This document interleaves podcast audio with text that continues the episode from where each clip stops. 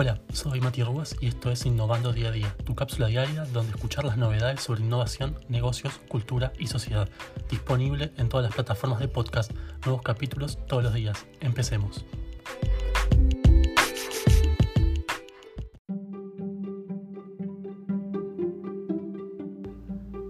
La educación digital no es gratis. El 90% de encuestados en una entrevista de directores a compañías de educación tecnológica afirmaron que luego de la pandemia volverán a cobrar y que si bien en la actualidad disponen de cursos gratuitos, el contenido full es de pago.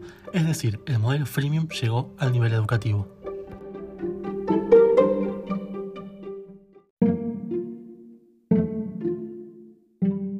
Las empresas con trabajadores de cuello blanco, o más conocidos como white collars, serán las últimas en retomar a la normalidad y algunas evalúan mantener su trabajo de forma remota.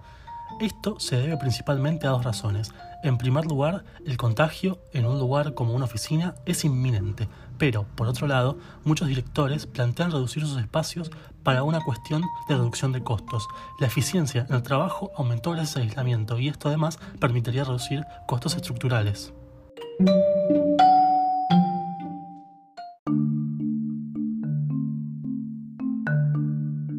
En Estados Unidos, desopilante, recomiendan que para los cumpleaños de los niños rompan una piñata con forma de coronavirus para que liberen tensiones y se sientan mejor. ¿Vos qué pensás? ¿Estarías más alienado con tu interior si hicieras esto?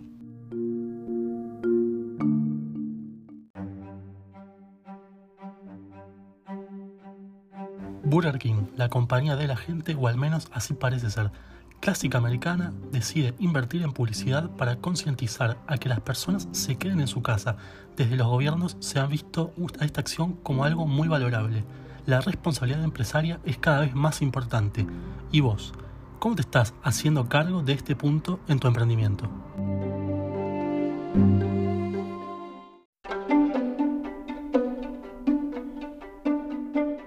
La llegada del aislamiento aumenta la cuota de mujeres que aprenden a programar y el trabajo femenino dentro de empresas de tecnología aumenta.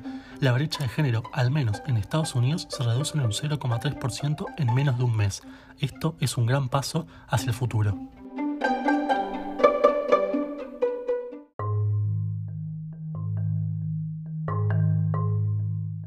Finalmente, apps para combatir la pandemia. Es sabido que Apple y Google se juntaron para lanzar sus propias aplicaciones de control que han instalado forzosamente en los celulares de las personas hasta que la crisis termine. Por su parte, el gobierno argentino ya habilitó la plataforma digital de alerta en todos los sistemas operativos. ¿Ya la probaste? No te la pierdas, es única y funciona.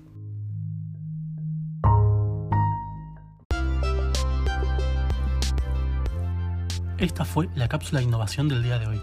Soy Mati Rubas, el host de este podcast. Si te gustó, te pido que lo sigas. Acordate, está disponible en todas las plataformas. Y si querés contactarme, me puedes encontrar en Instagram y en Twitter como arroba Matías. Espero que te haya gustado. Nos vemos en el siguiente capítulo.